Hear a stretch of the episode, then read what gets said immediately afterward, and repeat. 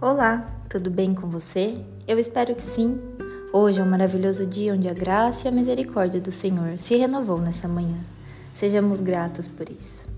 Eu quero compartilhar com você uma passagem que está lá no livro de Mateus, capítulo 18, versículos 19 e 20, onde a palavra do Senhor nos diz: Em verdade eu vos digo, se dois de vós sobre a terra concordarem a respeito de qualquer coisa que pedirem, isso lhes será feito por meu Pai que estás nos céus.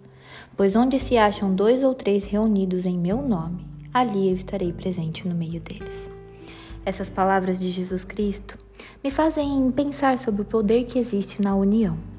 Jesus Cristo nos dá uma instrução dizendo: Aonde estiverem dois ou mais, no meio de vós eu estarei presente. Tudo aquilo que nós pedimos na terra será também alinhado com aquilo que será concedido pelo céu.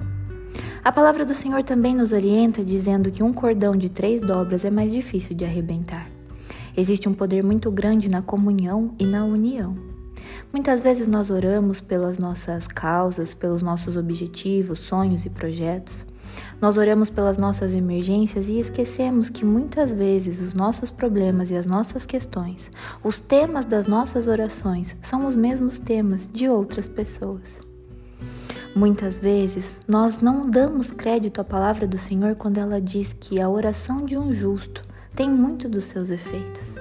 Imagine de vários justos reunidos tudo aquilo que concordarem a respeito de qualquer coisa que pedirem em meu nome, pelo meu Pai, lhe será considerado.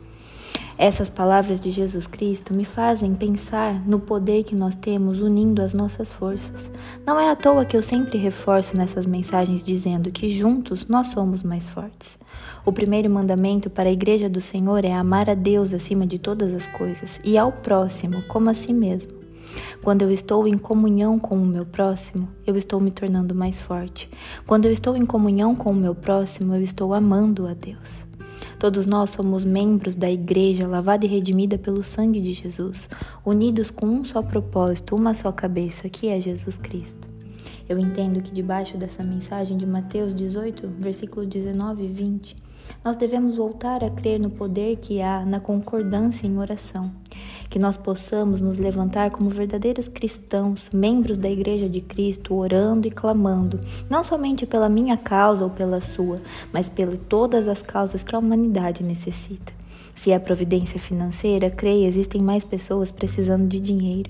Se é cura, creia tão somente que mais famílias precisam ser curadas. Que nós possamos crer que tudo aquilo que nós pedimos na terra, concordando, juntos estará alinhado no céu e por Deus será concedido. É esse o desejo do meu coração que essa mensagem entre como uma semente que você possa praticar isso com os teus familiares, amigos e os próximos a você. Afinal, nós somos o Evangelho, a Bíblia que as pessoas leem, através das nossas ações, dos nossos gestos e do nosso comportamento. Lembre-se, tão somente, juntos nós somos mais fortes. Te amo em Jesus e fique com Deus.